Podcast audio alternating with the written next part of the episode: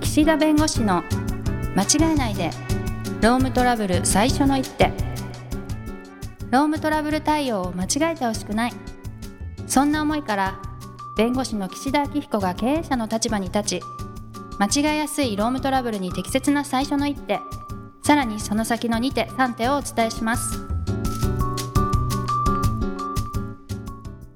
皆さん、こんにちは。弁護士の岸田明彦です。こんにちは、ナビゲーターのとちおえみです。もうね、今週はね、喉を使いすぎて、マジですもかうね、喉が今、これどうですかちょっと若干いつもより声がなんか違う気しませんそうですね。今、いつものよりクリアさがちょっと減っている感でじしょがしますね。今日ね、金曜日なんですけど、うん。月曜断行して、火曜日に一日セミナーやって、水木収録セミナーやっての今日なんで、もうね、声としては、もう一番状態悪いです。えー、セミナー、一日セミナーとかあるんですね。あありますね。朝10時から16時半みたいな。ももう喋って。喋って、この性分ですから喋って喋って喋り倒 して、もう誰もね、ついてこれないぐらいのスピードで行くんで、まあ多分人で行くと、他の人で2本分ぐらいのセミナーを1回で喋ってる感じなんで、えー、もうね、喉がね、どうケアしてもですよ、あの、なんていうんですか、ミュージシャンみたいに。うん。こうマスクしてなんかやってもですね、もうね、この金曜日ぐらいになると、もう喉がこういう感じになってくると。発声法を変えるとかしないともう、もはや、あれなんですかねあ。あ、そうか、そういう時声代です帯ね。を痛めないみたいな。まあ、うんね、プロの方とかそういうふうにしてるんじゃないですですか。ね。まあ、そういうのやっていかないといけないですね。 そうですね、本当にね。そうそうそうそうよいよ。 そう、いよい よね。うんうん。そう、それでね、その、とあるセミナーに行った時に、はいそのセミナーに来てくださった、その、社労士の先生と話してて、まあ、岸田先生、ツイッター結局やるんですかや らないんですかあの、結構ね、すごいいろいろ見てくださってて、その、すごいラ嬉しいですジオとか YouTube とかね、うんうんうん。なんか先生、こういう、たツイッター、なんか、やるとかやらないとか、Facebook やるとかやらないって言ってて、まあでも先生出たやりたくないんですかみたいなことをね、うんやりたくないんだろうなっていうのがなんか伝わりますみたいに言われたんで、うんうんまあもうそこまで言われたらやろうと。うん。ということで、まあ、こう、ツイッターのアカウントその場でこう、カチャカチャやってですね。おー、はい。ただね、誰か一人で最初フォローしなきゃいけないって出るの。あ、最いけ初な。くはないんじゃないですかあ、そう。あわかんない出るわかんないうん。で、まあしてくださいみたい誰か一な。人と、はいはいもう。しょうがないから、もう、岸田文雄総理にした。な んで岸田だし。死だつながりでね。なんか、趣味思考がわかる人を最初にするよりも、総理であれば、うん。で、まあ、岸田だし、もしかしたら親戚かも、みたいなね。っていうことで、こう、そこからスタートして、って今いうねこ、との意味がわからない。あはい。の、その、で、その先生ともつながって、今、フォロワああ、ー、フォローに、フォローにフォロワー1。 1。もう、この黄金比です、2え対ー、私にも教えてくださいよ。 1。後でちょっとね、教えます。これ、あとで、 僕 教え方がわかんないから。そうそう。あ、だから、ツイッター本始名め本名ああ入のってねま、す秋彦岸田で顔写真、あの、いつもセミナーで使ってる写真出てますんで。ああ、のローマ字ぜでひ。はいはい。っはい。ていうことで、ちょっとそこもね、検索してやっみぱまりす。始めていきたいなというふうに思っていあまあ、す。ぜひぜひ。はい。はい。楽しまあみといでうこす。とでね、まあ、あの、今日のテーマですけれども、こう、4月からね、こう、新しい人がこう採用、新卒の方が採用されたりして、だいたい1ヶ月が経ち、はい。で、ゴールデンウィーク明け、はい。ってなるとですね、ちょうどこの時期にですね、メンタル疾患とか、まあ、社内でちょっとうまくいかないとかですね、ハラスメントが、みたいな、起きやすい時期なんです。まあ、五月病ってね、言葉まあもね、言う、言う昔ぐあらりいましねた。けど、はいな。ので、こう、4月で例えば上司が変わったとか、うでん今までの上司は優しかったけど、厳しい上司に変わったとかいうことで、うんうんこの辺でね、ハラスメントの問題とか出てきたりするんああ、ですけど、そうなんだ。うん。で、まあ、そういう意味でね、ハラスメントがあったかなかったかみたいな、この、まあ、認定というかね、はい。まあ、そういうことを会社としてしなきゃいけないんだけど、はい。あの、いわゆる、その、事実はあるけど、評価の問題のパターン例えば、そんなの、前、いつまでこんなことやってんだ、みたいな感じで、言ったことは争いないけど、それパワハラなんですかと、まあ、いう話と、あの、いや、そんなことそもそも言ってませんっていうパターンがあるわけですなよ。るほど、なるほど。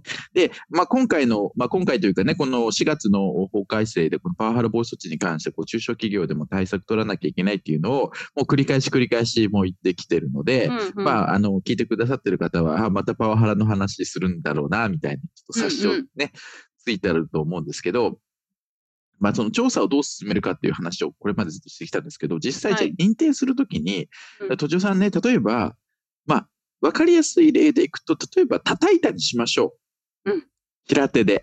はい。はい顔顔、 例えばよ、あうの、ん、給湯室で誰もいないところで、はい上司が部下を平手で叩いたとしましょはい。う。で、部下の方が、まあ、平手で叩かれましたと言い、うんうんいや、上司は、いや、そもそも、給湯室に行ってないし、給湯室で叩いたこともないって言って、真っ向からもえうー対立してると。はい。で、その会社は特に、あの、社内に防犯カメラがあったりとかもないと。うんうん。誰もわかんないんです。はい。で、その時に、うん。まあ、ヒアリングしても結局平行線なわけですけど、はい。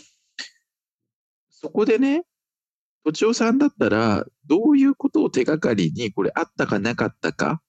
で、こう平手打ちされたんだけど、例えばそれが、もう1ヶ月前の出来事にしましょああ。う。1週間前だったり、昨日だったらまだ、例えば痛くてすぐ病院行って診断書があるとか、そういうのあるかもしれないけど、まあ1ヶ月後にしましょはい。う。いや、実は1ヶ月後い痕きなり。跡もない。うん。そう。4月入ってすぐぶたれたと、でも新しい上司になって、あんすぐに言うのもあれだけど、全然その後もパワハラ気質がなんか治らないとか、私だけいじめられてるとうん。いうことで、まあ、思い切って1ヶ月後に、実は1ヶ月前に給湯室でぶたれましたと言われた。うん部うんはい。長さんだったら、どの辺を手がかり、今のね、前提でいくとね、うんうんどの辺手がかりに、うん。まあ、調べていって、最終的に、うん。どっちの結論、要するにあったと認定するか、なかったうんとう認ん。定するか、どうしますかまずでも、何でしょう。まあはい、周囲の話を聞いたりはすると思うんですけど、目撃してないかとかですね。はいはい。まあ、まず一応目撃してないかは聞くんですよね。うん。とか、まあ他にもそういう叩かれた人がいないかどうかとかはいはいはいはい。は聞きますけど、はいでももう絶対にその証拠がまあ出てこなくて、うんそれでお互いに別のことを言っていたら、もう再発しないようにすごく気をつけるけれども、うん。疑わしきは罰せずしかなはいはいいと思うんですよね。ああ、とじおさん、そっち派ね。そうそうそううんそうう。んうんうん。 どうそうね、はい手がかりを探していくんだけど、まあ、目撃者いないわけでしょ、はいまずね、はい前提として。はい。まあ、だとすると、他に探るものとしては、まあ、個人間でメールのやり取り、LINE のやりあ取り、携帯でやってるのであれば、まあ、もしくははい業務用の携帯でもいいんですけど、うんうん。あの、なんかその、普段の業務のはい。指示とか、そのやり取りが分かるツールを探すわけです。あ、そうなんだ。はい。うんで例えば、この会社携帯とか会社対応のパソコンのメールアカウントでやり取りしてれば、まあはい。普段から厳しいことを言ってるとかね、うんなんかそう暴力的な発言があるとかないとか、はい。でそこに逆に言うと友好的な、普通になんか飲みに行こうよとかね、うんなんかご飯行こうかとか、いう話をしてたりとか、そういう業務上も円滑に行ってたかどうかの確認と、うんうんあと個人的なそのメールとか LINE をやってるのであれば、そこのやり取り。はで、いこれはあの個人のものなんで見れないんで、あの当事者からどんなやり取りがありましたかってこう見せてもらうと。っはい。ていうところで、あの、これ最終的にやっぱりあったかなかったかを判断するって、直接の証拠がないとなかなか認定できないんですけど、はい。ただ、あの、我々としては調査して認定をするための努力は必要なので、はい。